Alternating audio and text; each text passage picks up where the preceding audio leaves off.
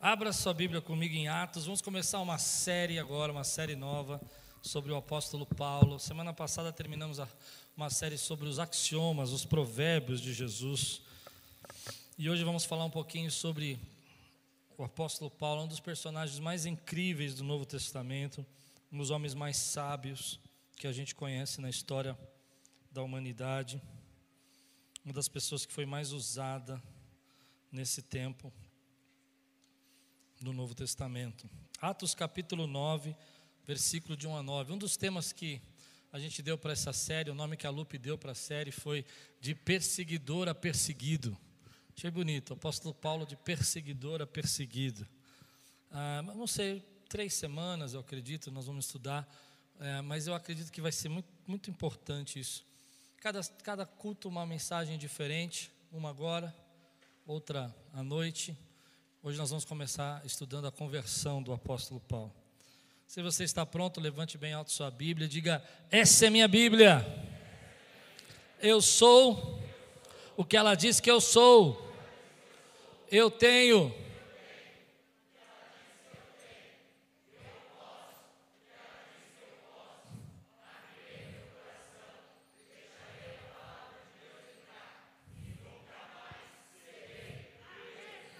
Amém. Glória a Deus. Atos capítulo 9, versículo 1 a 9. Tema de hoje: não se esconda atrás do seu passado. Eita Deus. Amém, queridos?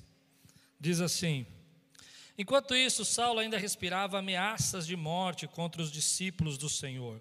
Esse texto é importante porque Lucas já começa descrevendo para nós a atitude de, ah, de violência, de briga, de, de ira do apóstolo Paulo contra a igreja. Ele ameaçava, respirava ameaças de morte contra os discípulos do Senhor. Dirigindo-se ao sumo sacerdote, pediu cartas para as sinagogas de Damasco, de maneira que, caso encontrasse ali homens ou mulheres que pertencessem a um caminho, pudessem levá-los presos para Jerusalém em sua viagem, quando se aproximava de Damasco, de repente brilhou ao seu redor uma luz vinda do céu. Ele caiu por terra e ouviu sua voz que lhe dizia: Deixa eu só fazer um parênteses aqui. Muita gente acredita que Paulo caiu do cavalo. É verdade. Eu já vi muita gente pregando, e quando Paulo caiu do cavalo em Damasco, indo para Damasco, não tem cavalo. Não tem. Muito perigoso isso, porque às vezes na escola bíblica infantil a, professora para ilustrar coloca um cavalinho, tal, coloca uma verdade. Tudo bem, gente, era uma piada, mas mas tem gente que pensou que ele quer do cavalo, fala a verdade. Olha lá, tem gente levantando a mão aí. Obrigado. Vamos lá. Vinda do céu, ele caiu por terra e ouviu uma voz que dizia: Saulo, Saulo, por que você me persegue? Saulo perguntou: Quem és tu, Senhor? Ele respondeu: Eu sou Jesus, a quem você persegue. Levante-se e entre na cidade. Alguém dirá o que você deve fazer. Os homens que viajavam com Saulo pararam emudecidos.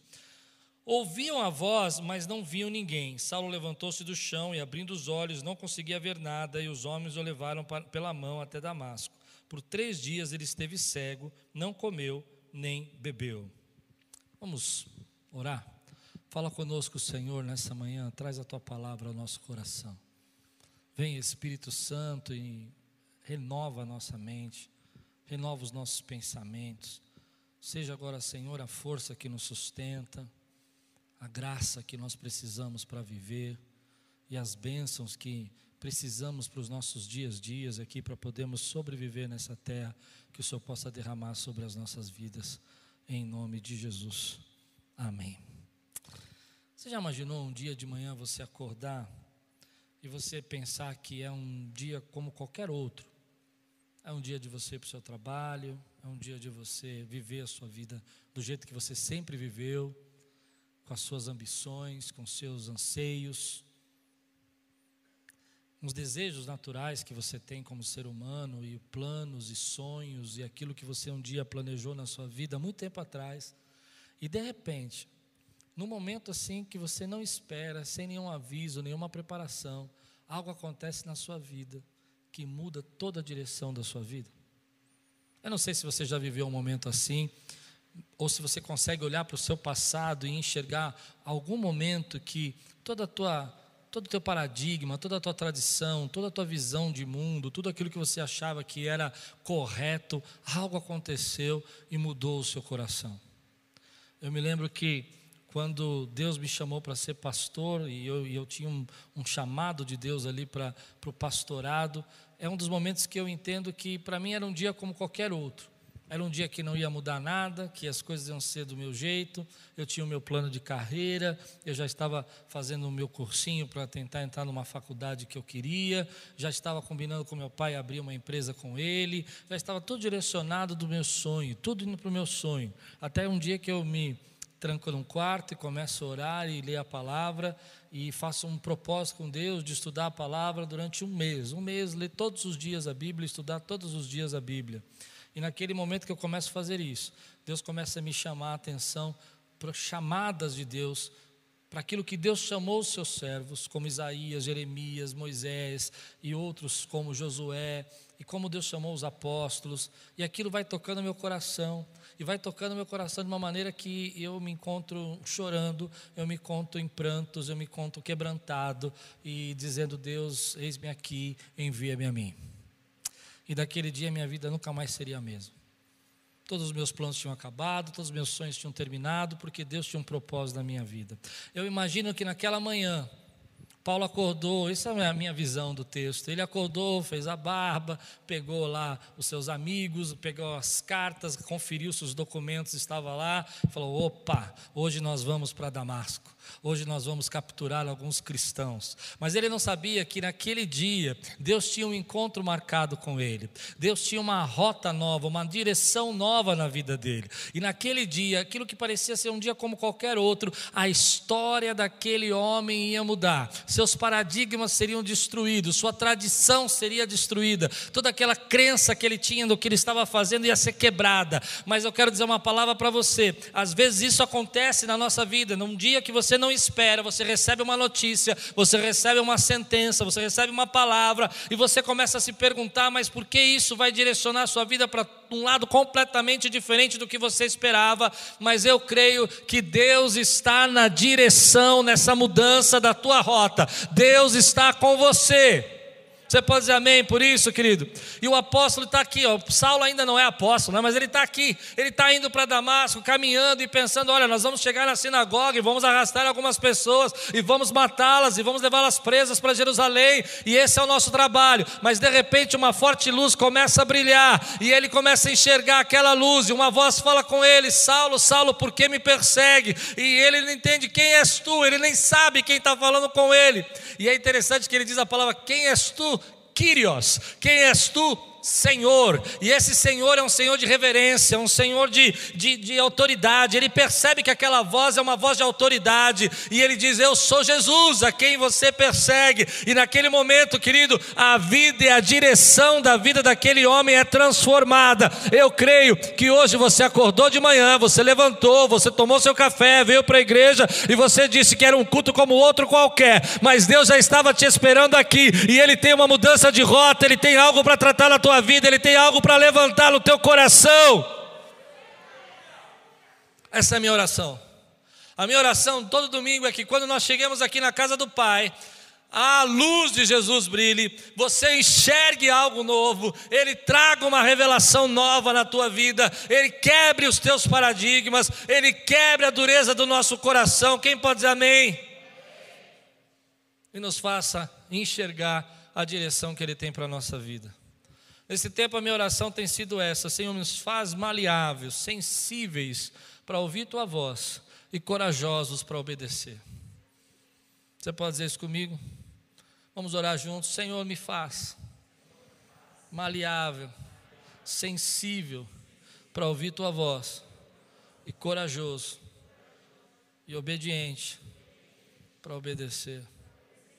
Porque às vezes, querido, nós não entendemos que na nossa vida Deus tem uma nova direção para nós. E nós estamos acostumados a viver a vida daquele jeito, nós estamos acostumados a pensar daquela maneira, e nós achamos que é certo ser assim. Eu me lembro de alguns momentos da minha vida onde que encontrei pessoas que Deus teve uma mudança na vida. Algo que mudou completamente a vida dela.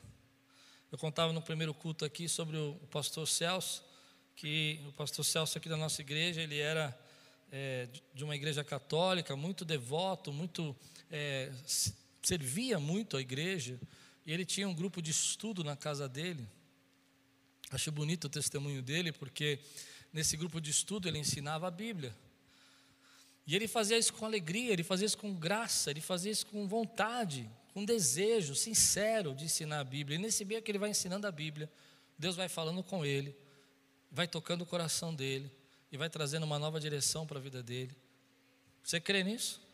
E ele se entrega a Jesus. E Deus vai usar a vida dele agora para ensinar a palavra para nós. Porque Deus tem mudança de rota para a nossa vida. Às vezes a mudança de rota é uma nossa conversão mesmo.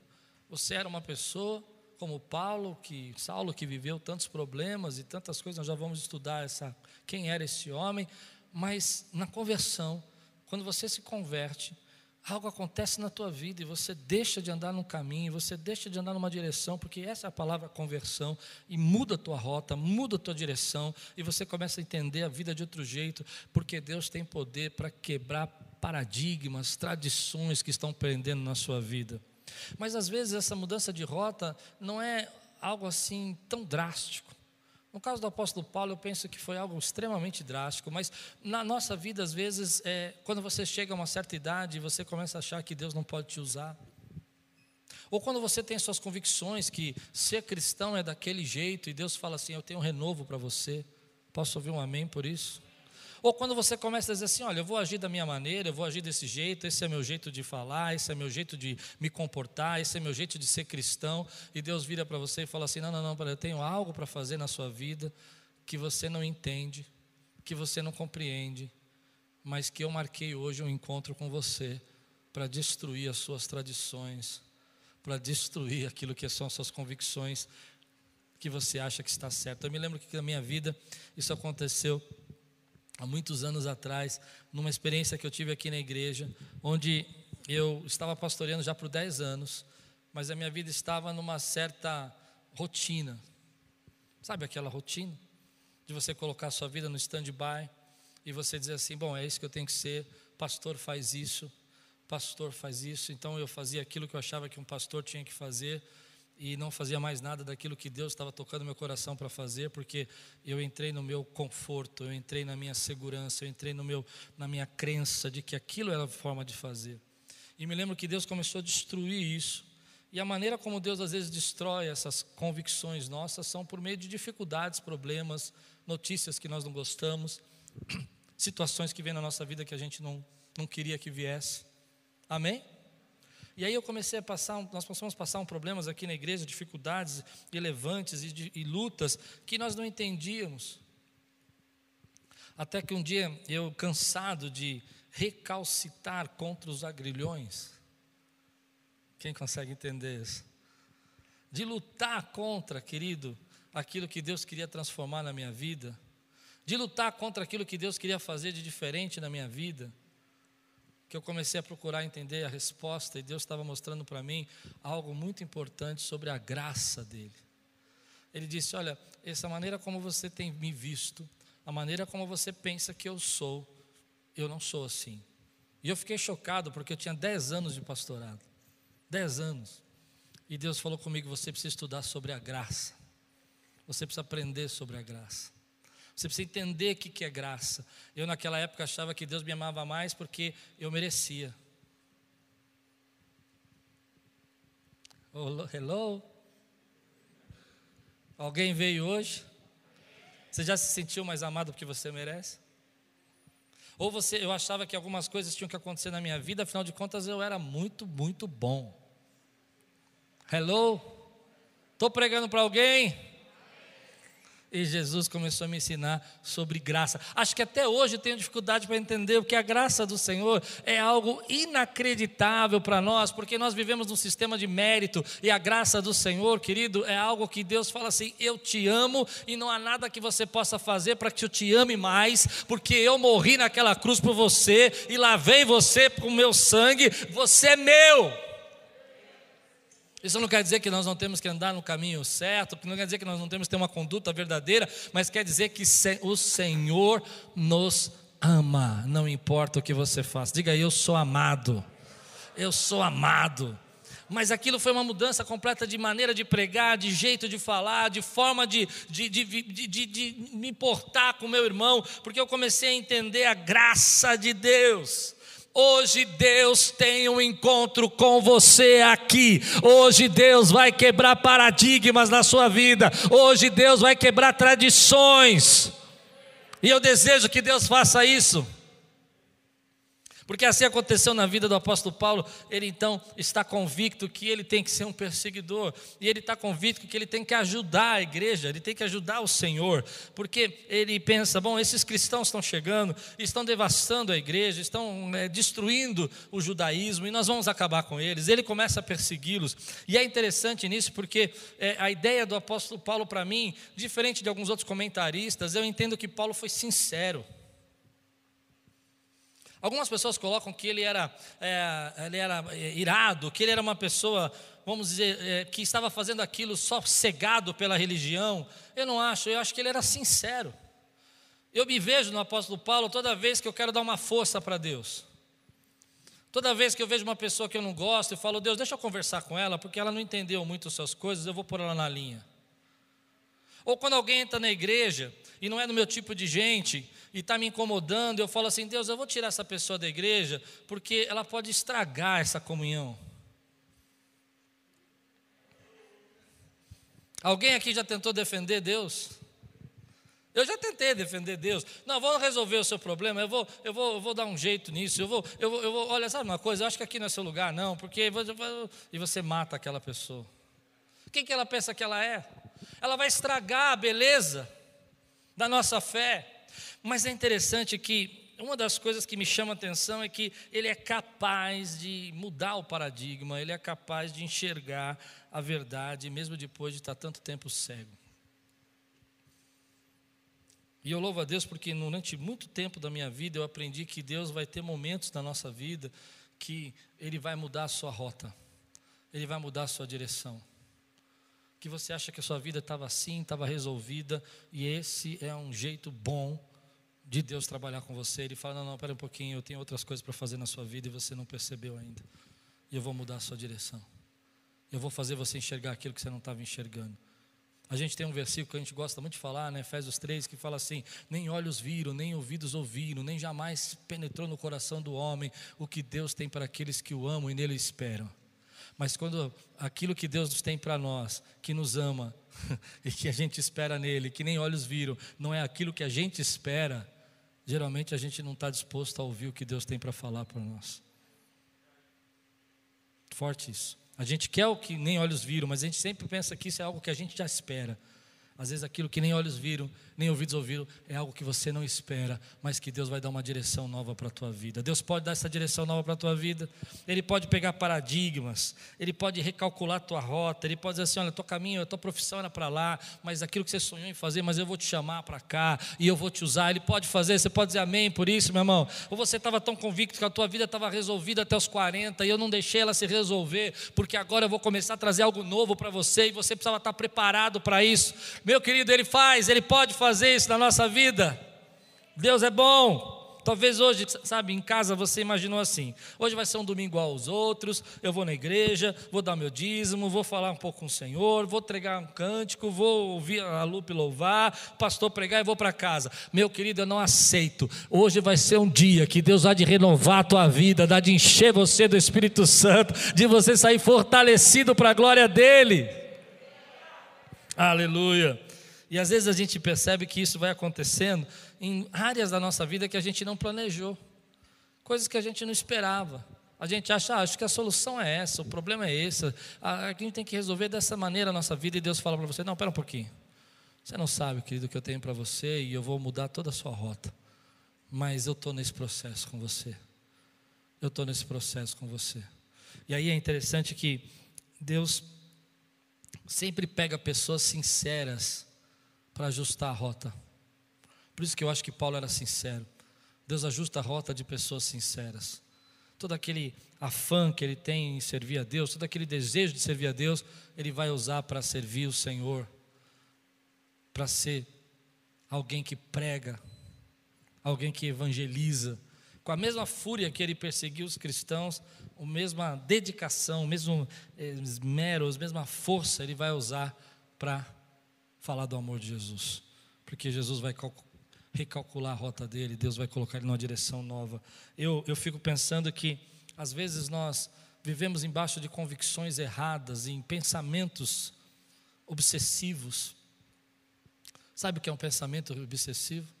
Aquele pensamento recorrente que você diz para você que a sua vida só vai ser feliz se você viver isso, se você tiver aquilo. Que você começa a colocar uma certa ânsia demais, e isso se torna uma idolatria. E Deus tem que recalcular a tua rota e reajustar a sua nova direção, porque você estava indo numa direção errada. Às vezes a gente não percebe como nós somos capazes de tomar algo como certo, absoluto. Eu já vi pessoas dizendo para mim: eu só vou ser feliz quando eu casar. Será?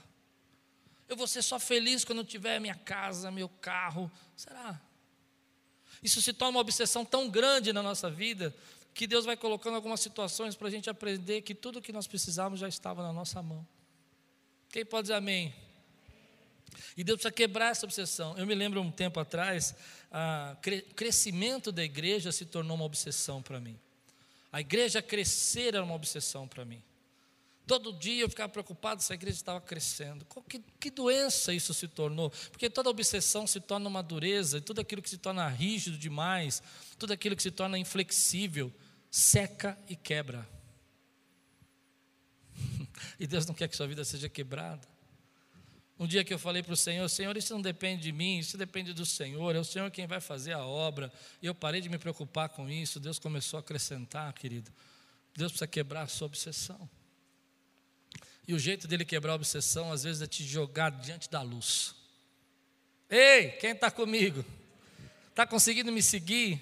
Ele te joga diante da luz e você vê com clareza aquilo que você não podia ver. E aí há uma coisa aqui que eu acho interessante, que eu vou pregar à noite, porque é a parte que Nanias vai encontrar com Paulo, mas é interessante que a, aquele homem fica cego, Saulo fica cego, porque na verdade ele era cego de alma, cego de mente.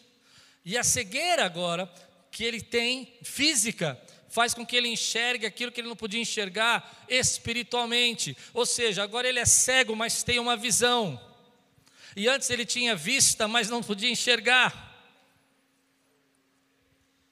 E às vezes nós temos a vista e não podemos enxergar, e aí Deus tem que nos colocar numa situação onde você vê essa maravilhosa luz e tem uma clareza para que você fique entre aspas, cego de vista, mas tem a visão que Deus tem para você, e o chamado e o propósito. Deus quebre os meus paradigmas hoje. Deus quebre as minhas tradições hoje. Deus quebre aquelas convicções que me fazem cego, porque eu quero enxergar. Me faça flexível para ver o que o Senhor tem para falar comigo hoje. Faz eu enxergar o que o Senhor quer fazer. Porque a Bíblia diz em Atos 26, 14, e só lá que diz, no 9 não diz, todos caímos por terra. Então ouvi uma voz que me dizia em aramaico: Saulo, Saulo, por que você está me perseguindo? Resistir ao aguilhão só lhe trará dor. É interessante porque eu nunca tinha parado para pensar nesse ditado de Jesus, nesse provérbio de Jesus, que Jesus fala para ele. Aguilhão são as pontas de lança que ficavam próximos aos bois, para caso os bois quisessem é, sair de linha, ou quisessem dar coices, ou quisessem se revoltar, e eles seriam feridos. Então, Jesus está usando um termo aqui, dizendo assim: olha, quando o boi é rebelde,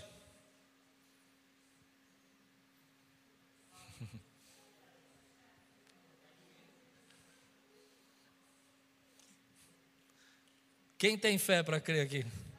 Jesus está dizendo: quando o boi é rebelde, você coloca um aguilhão e ele fica tentando sair, ele vai só se ferindo, que não tem jeito. O que quer dizer que Paulo já tinha sido chamado a atenção por Jesus em algumas vezes. Alguns estudiosos acham que ele foi chamado a atenção quando ele estava em frente a Estevão. E Estevão vai sendo pedrejado, e é ele que está cuidando das capas, é ele que está. As pessoas estão chegando até ele, deixando as suas túnicas com ele e jogando as suas capas, e ele assim, vai lá, pode apedrejar, mata mesmo. Mas enquanto ele está vendo aquele homem ser apedrejado, o Espírito Santo toma a vida de Estevão e fala assim: Pai, perdoa, eles não estão sabem o que faz, não impute neles esse pecado. E ele diz a palavra de Deus que ele viu as, os céus abertos e o Filho de Deus sentado. Ah! E Paulo está vendo tudo isso e falou assim: quem são esses camaradas? Que tipo de gente é essa? Que morre, que se entrega. E Jesus vai até ele e fala assim: Ei, dura coisa é você viver na sua rebeldia, dura coisa é você ficar pensando que pode sair fora daquilo que eu tenho para você. Pois bem, Deus faça a sua vontade na minha vida, porque isso é conversão. Quem aqui é convertido? Só os convertidos dando glória a Deus.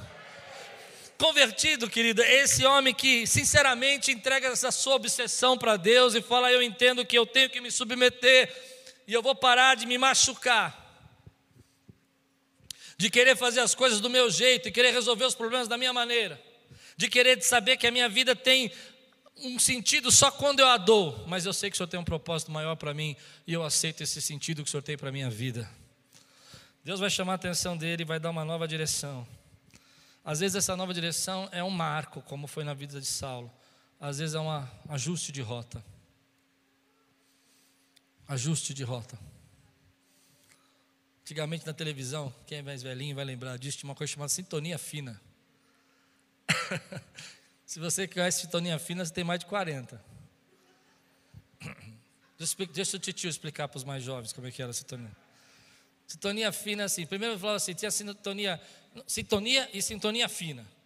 A sintonia vida, você ficava lá rodando o seletor, rodando, rodando, rodando, rodando, rodando, rodando, até a imagem ficar mais ou menos. Que tribulação era aquilo. Às vezes tinha alguém lá no telhado, falava, vira para a direita, antena, vira para a esquerda. Não é? Mas é interessante porque depois que você punha a sintonia, você tinha que ir na sintonia fina que era um botãozinho pequenininho, né? E você ficava assim, ó,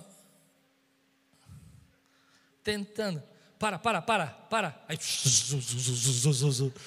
lembra disso? Aí você voltava, voltava, voltava, zum, zum, zum, zum, zum. Você não sabe o que é esse zum, zum, zum, né? Papai, vai, tio vai explicar.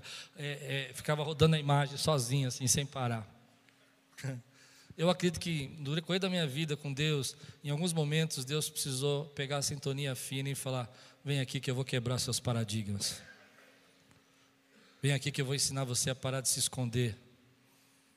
Vem aqui que eu vou, vou te ensinar a parar de você se enganar e dizer que você está fazendo algo para mim, que na verdade você está fazendo para você mesmo. Pronto, falei. Deixa ajustar essa sintonia na tua vida.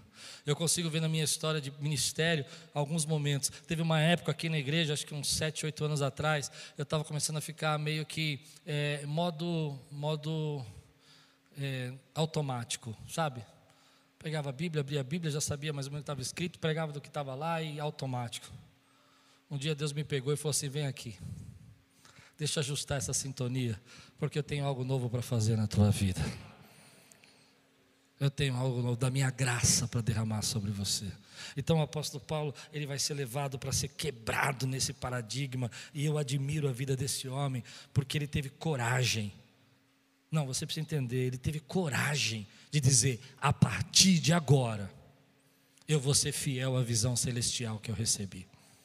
Em Atos do Apóstolo, capítulo 26, ele fala: A partir daquele momento, então, ó Rei Agripa, eu fui fiel à visão celestial. Que coragem é você mudar. Que coragem é você chegar no seu trabalho e falar assim: então eu era aquele cara até sexta-feira passada, mas domingo eu vi uma glória, eu vi a presença, eu comecei a tremer, eu comecei a chorar, eu comecei a louvar, e eu percebi algo na minha vida e eu não sou mais a mesma pessoa. Que coragem, querido, é você chegar para as pessoas que você perseguiu, que você ridicularizou, que você matou, que você assassinou com as suas palavras e dizer: Eu estava errado, mas a partir de agora eu vou ser diferente, porque eu recebi a graça de Deus na minha vida. Deus nos faz corajosos. Ah, como a gente precisa ser corajoso, porque às vezes a gente recebe a luz, recebe a visão, mas não consegue obedecer à visão. Eu não estou falando de você, não, estou falando de mim. Aliás, a minha oração nesse tempo tem sido essa: Deus, me faz sensível para ouvir tua voz e corajoso para te obedecer. Quer orar comigo agora? Diga, Senhor, me faz sensível para ouvir, corajoso para obedecer. Porque às vezes a gente ouve, mas Mas é difícil você quebrar o seu paradigma, engolir seu orgulho, dizer que você estava errado, que não era daquele jeito, que você precisava mudar o seu pensamento, que você precisava mudar a sua atitude, que você sempre achou que era daquele jeito e você descobriu que não era. Aliás, a palavra mudança de paradigma quer dizer isso. Quer dizer que quando você começa a enxergar a coisa só de um jeito, e a graça de Deus vem na sua vida e fala assim: ei, eu sou muito maior, eu não cabo nessa caixinha que você me colocou. Eu não cabo nessas regras que você me colocou. Eu não cabo nesse entendimento que você tem de mim, eu sou muito maior. Antes, querido, que tudo houvesse, diz o Senhor, Ele já era, já é. E Deus tem que nos trazer coragem. Há quatro lições aqui que eu tiro desse texto e eu queria ministrar na sua vida rapidamente. A primeira delas é essa que eu ministrei agora. Deus tem uma nova direção para você. Você crê nisso? Deus tem uma nova direção para você. Às vezes essa nova direção, como eu disse, é se aproximar dele, é abandonar alguma coisa, é quebrar uma atitude que você sempre achou que tinha, esse era o seu jeito, você não podia mudar. Mas a segunda lição que eu tiro desse texto é: Deus transforma um homem difícil em um instrumento poderoso nas suas mãos. Olha aqui, vamos, vamos estudar um pouquinho a história de Paulo. Vamos, vamos ver o que, que ele diz a respeito dele mesmo. Abra comigo em Atos 22, versículo 4 e 5. Atos 22, 4 e 5. Perseguiu os seguidores deste caminho até a morte prendendo tanto homens como mulheres e lançando-os na prisão. Perceba que Paulo prendia tanto homens como mulheres, lançando-os na prisão, como podem testemunhar o sumo sacerdote e todo o sinédrio. Deles cheguei a obter cartas para seus irmãos em Damasco. E fui até lá a fim de trazer essas pessoas a Jerusalém como prisioneiros para serem punidas. Atos 26, versículo 9 a 11. Paulo se esforça nesse texto, ele diz que ele se esforçava para fazer as pessoas blasfemar. A gente tem uma ideia de que o apóstolo Paulo já nasceu pronto, que ele já era uma pessoa perfeita, mas olha como ele vai se descrever aqui. Eu também estava convencido que deveria fazer todo o possível para me opor ao nome de Jesus. Ele estava convencido que ele tinha que fazer todo o possível para se opor, para destruir o nome de Jesus, o Nazareno. E foi exatamente isso que eu fiz em Jerusalém. Em Jerusalém ele conseguiu fazer isso. Com a autorização do chefe dos sacerdotes, lancei muitos santos na prisão. E quando eles eram condenados à morte, eu dava o meu voto contra eles. Muitas vezes ia de uma, uma sinagoga para outra a fim de castigá-los. E tentar, for, tentava forçá-los a blasfemar. Em minha fúria contra eles, cheguei a ir a, ir a cidades estrangeiras para persegui-lo. Não, não só furioso com que eles estavam em Jerusalém, ele foi para outras cidades estrangeiras, prendeu homens e mulheres, colocou na prisão, voltou para que eles fossem mortos. Aí você vai imaginar que daqui a alguns anos Paulo vai estar pregando. Eu já vou explicar isso para você, que não é imediatamente, mas ele vai pregar. E aí você vai estar sentado lá e você vai estar olhando para o grande pregador, apóstolo Paulo, que matou sua mãe, é, feriu sua irmã e prendeu a sua prima. Difícil, né? E eu, me chamou a atenção porque eu nunca tinha parado para perceber claramente a ideia de que ele forçava as pessoas a blasfemar. Uau! Charles Swindoll, que é um escritor que eu gosto muito, ele, ele transcreve essa história. Ele diz mais ou menos o seguinte: se, é, se fosse para os dias de hoje, a gente fosse fazer uma comparação, seria como se um judeu na época de Hitler, recebesse na porta da casa dele uma visita dos soldados da ISS. Qualquer cristão daquela época sabia, sabia que se Paulo batesse na porta dele, que Saulo batesse na porta dele, a causa dele estava perdida. Esse era o homem. Em Gálatas 1,13 ele diz assim: perseguidor que devastava a igreja, é o termo que ele se dá eu era um perseguidor que devastava a igreja. Em Atos 5, 7,58, ele recebe as capas enquanto as pessoas estão matando o apóstolo, matando Estevão. Olha que interessante isso. E quando eu pensei, quando eu acabei de ler todas essas coisas que Paulo falou, veio algo no meu coração que eu queria ministrar na tua vida. Querido, não existe causa perdida para Deus. Não existe uma pessoa que o Senhor não possa trans transformar. O Evangelho é transformação. O Evangelho transforma o homem. Eu sei que hoje em dia a gente vê muitas conversões que são fakes. Gente que se converte para passar de bom moço, para vender CD, para ganhar recursos, para fazer notoriedade. Mas, querido, eu creio ainda no Evangelho que transforma a vida das pessoas. Eu creio no Evangelho, querido, que pega uma pessoa como o apóstolo Paulo, e isso me dá esperança de saber que ele pega pessoas derrotadas, pessoas que estão ah, obcecadas, pessoas que estão vivendo em fúria, pessoas vivendo em ira, pessoas vivendo em destruição, e o nosso Deus maravilhoso, com a sua graça, ilumina a mente dessa pessoa, tira a cegueira da vida dela, joga ela no chão para reconhecer os seus maus caminhos, mas também o banha com a graça e com a salvação e com a transformação. Deus pode transformar vida do homem. Ah, eu nasci assim, vou morrer assim. Não vai. É, eu era desse jeito e você sempre irado. Não vai, porque Deus tem poder para transformar a tua vida. E se você crê, diga amém. Meu querido, eu fico olhando essa, esse texto, eu fico pensando assim: quando uma pessoa se converte, a sua mente é transformada. E nem sempre a gente é maduro para andar nos caminhos, entender todas as coisas que estão mudando. Às vezes a gente erra, mas Deus já começou um processo de transformação na tua vida. Deus já começou um processo de mudança. Se Ele pode mudar esse homem irado, esse homem que devastava, esse homem cabeça dura, esse homem duro de coração, Ele pode mudar a vida do homem. E às vezes aquela pessoa que mais te persegue no seu trabalho vai ser ela que vai se entregar a Jesus. Vai ser ela que vai chegar no seu trabalho e vai falar assim: fala um pouquinho mais de Jesus para mim. Eu me lembro uma vez que eu tinha uma pessoa que zombava muito de mim no meu trabalho, porque eu era cristão, zombava muito. E um dia ele me parou assim na, na frente da banca, onde eu, nós tínhamos o um empório, ele era do empório da frente, e ele me chamou assim e falou: Eu não vou zombar mais você, não.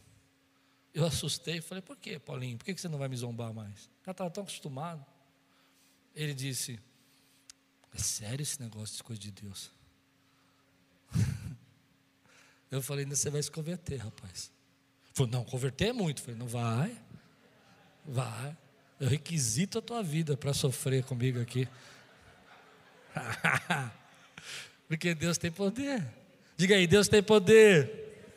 E às vezes, querida, a gente precisa ser marcado pela graça de Deus. Precisamos ser marcado pela graça de Deus. Uma geração que precisa ser marcada pela graça de Deus. Um Deus que cura, um Deus que transforma, um Deus que salva, um Deus que muda a mente do homem. Essa é a marca de Cristo na nossa vida. Então, se um homem como Saulo pode ser transformado, não diga que você não pode ser transformado. Deus tem poder para transformar você. Ah, se você olha para a tua vida e você começa a pensar assim, essa é a minha terceira lição. Ah, Deus não pode usar uma pessoa como eu por causa das minhas adversidades, por causa das minhas limitações, por causa da minha pobreza, por causa da minha falta de, de condição, por causa da minha idade. Pensa de novo. Deixa eu contar um pouquinho a história de Paulo agora como ser humano. Paulo se torna cristão aos 30 anos de idade.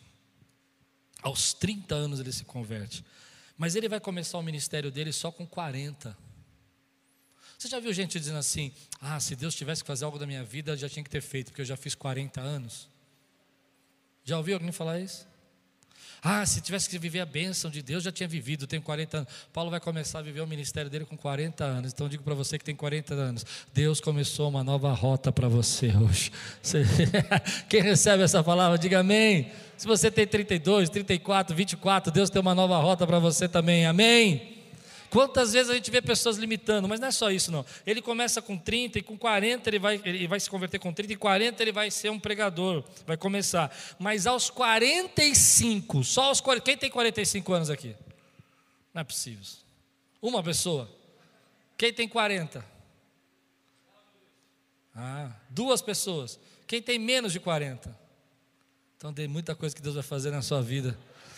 Aos 40 anos, 45, ele vai começar a primeira viagem missionária. E se você não conhece a história de Paulo, é ele que vai inaugurar missões, é ele que vai ensinar a gente a ser missionário. Até hoje, os missionários do mundo estudam as viagens missionárias de Paulo. Aos 45 anos.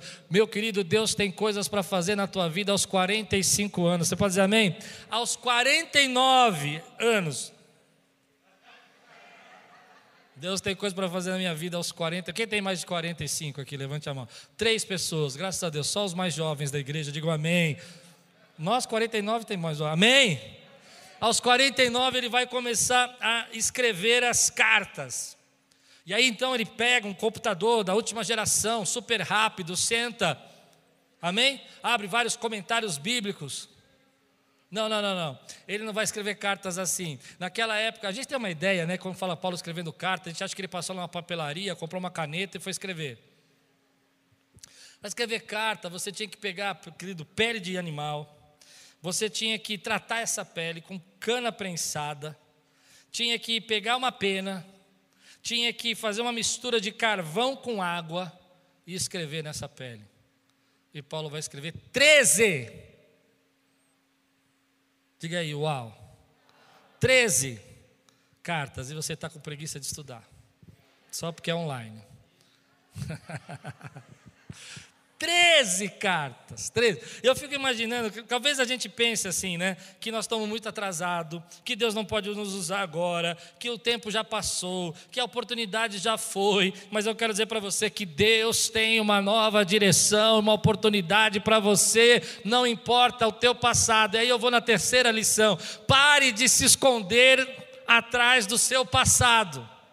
Porque uma das coisas interessantes nesse texto é que eu fiquei me imaginando na vida de Paulo, a vergonha que eu ia sentir, o medo que eu ia sentir. Sabe, você imaginar que você tinha matado cristãos, que tudo aquilo que você tinha feito estava errado, e você começa a se esconder no passado. Estou pregando para alguém, você começa a dizer: Não, eu não posso, porque no meu passado eu não fui tão bom assim, eu não fui tão certo, eu não, eu não, não agi corretamente. E Deus vem na sua palavra e diz assim: Ei, pare de se esconder através do seu passado. Paulo não se escondeu, ele não disse assim: Bom Deus, obrigado, o Senhor me salvou, mas eu não posso fazer nada, porque meu tempo passou e as coisas estão difíceis. Ninguém acredita que eu sou um cristão verdadeiro. Não, querido, ele assumiu, ele disse a verdade. Eu era um perseguidor, eu era uma pessoa má, eu era uma pessoa que devastou a igreja. Não sou, em, Coríntios ele fala, não sou digno de ser chamado apóstolo. Aliás, eu sou o menor deles, porque persegui a igreja. Ele assumiu, querido, ele não se escondeu na sua dor, ele não se escondeu no seu sofrimento, na rejeição que ele sofreu. Ele viveu isso e disse: Eu sei que eu sou vital para a igreja, e você é vital para a igreja do Senhor, você é vital para as coisas de Deus. Mas eu conheço pessoas que se escondem no seu passado por coisas muito menores que essa. Ele poderia ter dito: Olha, Senhor, não tenho como fazer isso, porque como é que eu vou pregar? As pessoas não, não vão receber. E a verdade é que, se não é Barnabé na vida dele, as pessoas não vão receber mesmo. Muita gente não recebia o que ele falava porque desconfiava que ele não tinha se convertido de verdade, mas ele não se escondeu. E aqui está uma coisa que vem no meu coração: quando você enxerga aquilo que Deus quer falar para você, você precisa dizer a verdade para você mesmo. E às vezes dizer a verdade para você dói, mas você precisa dizer: a vida que eu estava vivendo, o jeito que eu estava pensando, a forma como eu estava querendo viver minha vida, estava errada. Muita gente, você deve conhecer gente assim, que nunca vai reconhecer que estava errado. Não importa o que aconteça, não importa quanto apanha, não importa quanto sofra, vai sempre ter uma boa desculpa para dar a você. Uma boa desculpa, às vezes que se esconde, às vezes que diz: Olha, está vendo, é a, a, a, culpa é do meu pai, foi a educação que eu tive, foi a falta de recurso que, eu, que, eu não, que não me deram, foi as pessoas que não me amaram quando criança, foi a luta que eu passei. Mas eu posso ir fundo nisso? Pare de mentir para você. Porque essas pessoas estragaram o seu passado, mas quem está destruindo o seu presente é você. É realmente elas estragaram o seu passado, mas é você que está dando autoridade para elas destruir o presente. É você que está se escondendo atrás do seu passado. Paulo não se escondeu atrás do passado. E ele tinha razão de se esconder, ele tinha, tinha motivo. Eu fico imaginando que eu me esconderia atrás do passado. Essa foi a pergunta que eu fiz por texto. Será que se Deus mudasse meu paradigma, quebrasse a minha, as minhas tradições, será que Deus me mostrasse que eu estava errado, eu teria coragem de assumir isso publicamente? E ser rejeitado pelas pessoas, mas encarar a verdade? Que não foi Deus que me levou para esse lado, que não foi o Senhor que queria que eu fizesse isso, mas que fui eu mesmo que fiz. Você percebe que Paulo não diz em um momento iludido, ele diz: Eu era esse homem que devastou a igreja. Mas aí que está o gatilho, a força da sua mudança, é quando você enxerga a verdade. Você começa a enxergar a verdade. Às vezes nós damos desculpa para não seguir os caminhos. Não importa o quanto Deus fale conosco, a gente dá desculpa para dizer: não, eu errei porque é, essa mulher, eu errei por causa dessa pessoa, eu saí porque aquele irmão. E a gente se esconde atrás disso. Mas se você quiser que Deus use você, se você quiser que seja a sua vida seja importante, vital, tenha sentido e que a sua contribuição seja verdadeira, seja original, seja única, pare de se esconder que as pessoas não te entendem, que as pessoas não te aceitam, que você não consegue. Algumas pessoas, elas vão se empenhar na vida para se tornar invisível.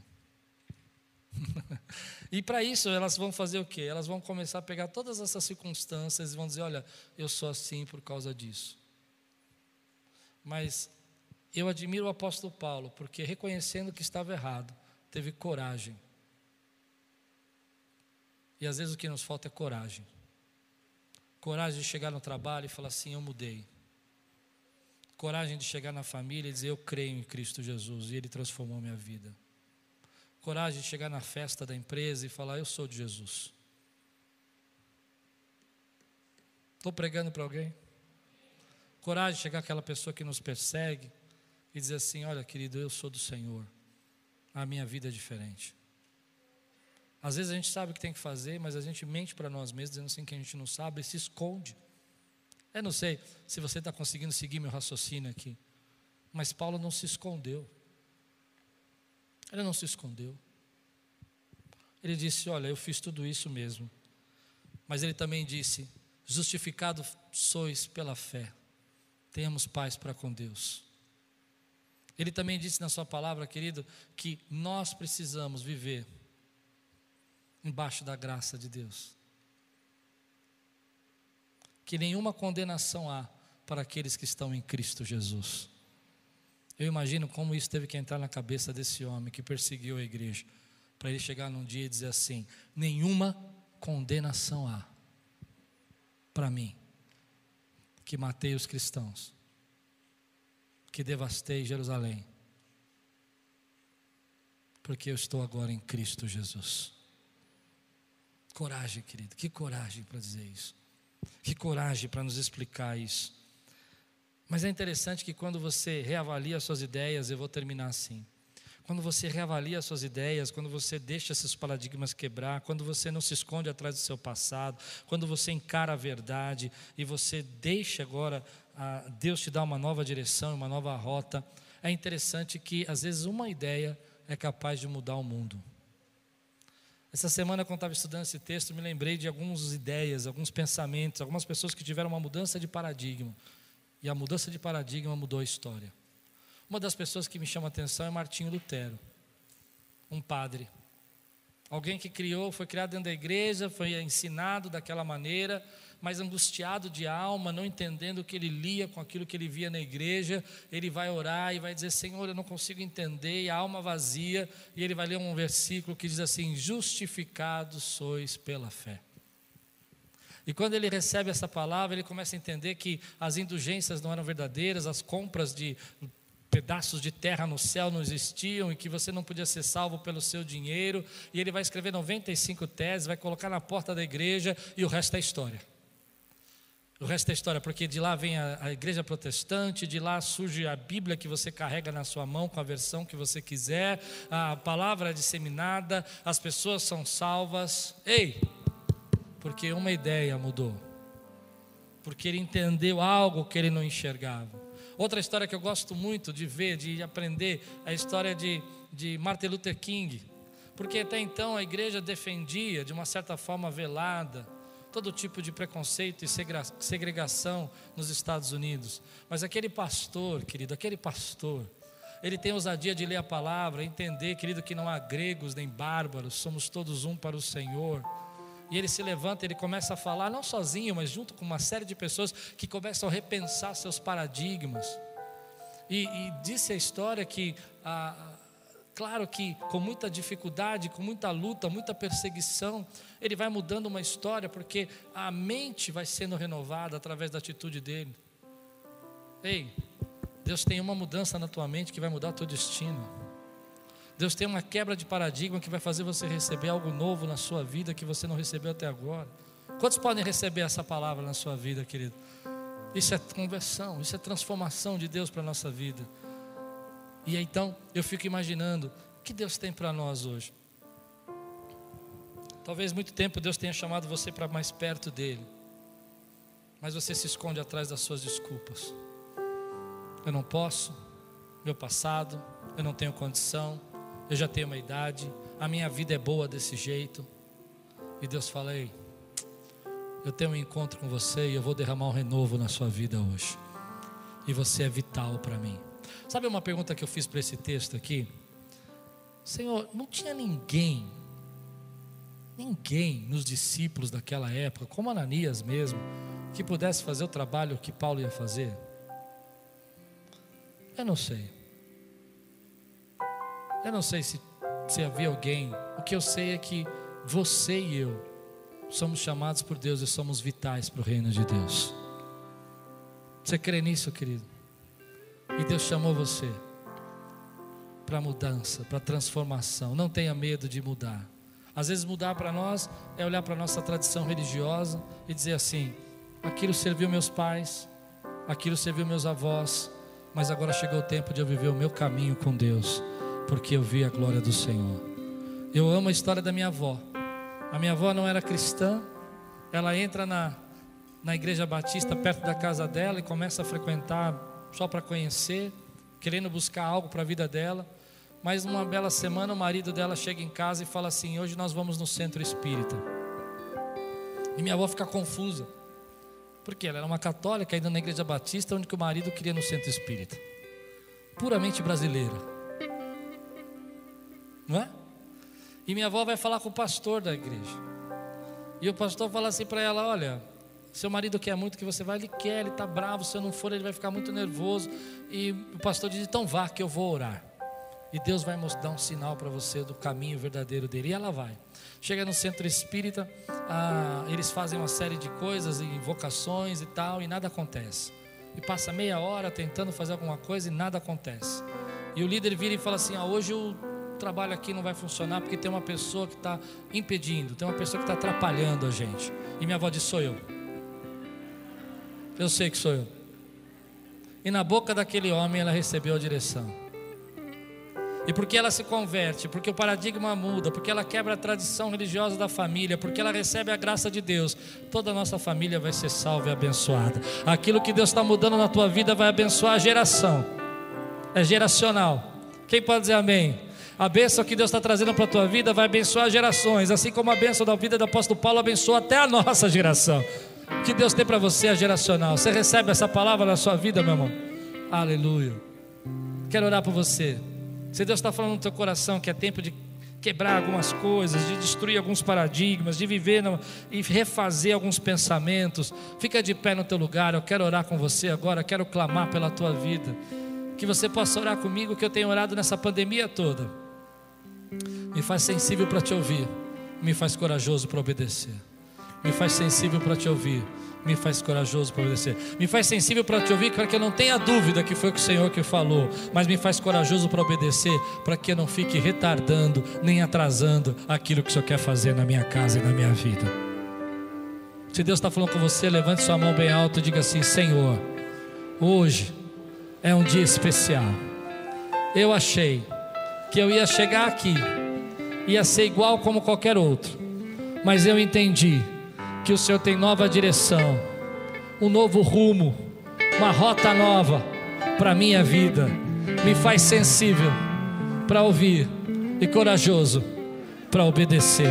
Dá um grande glória a Deus, exalta o Senhor aqui, querido. Aleluia!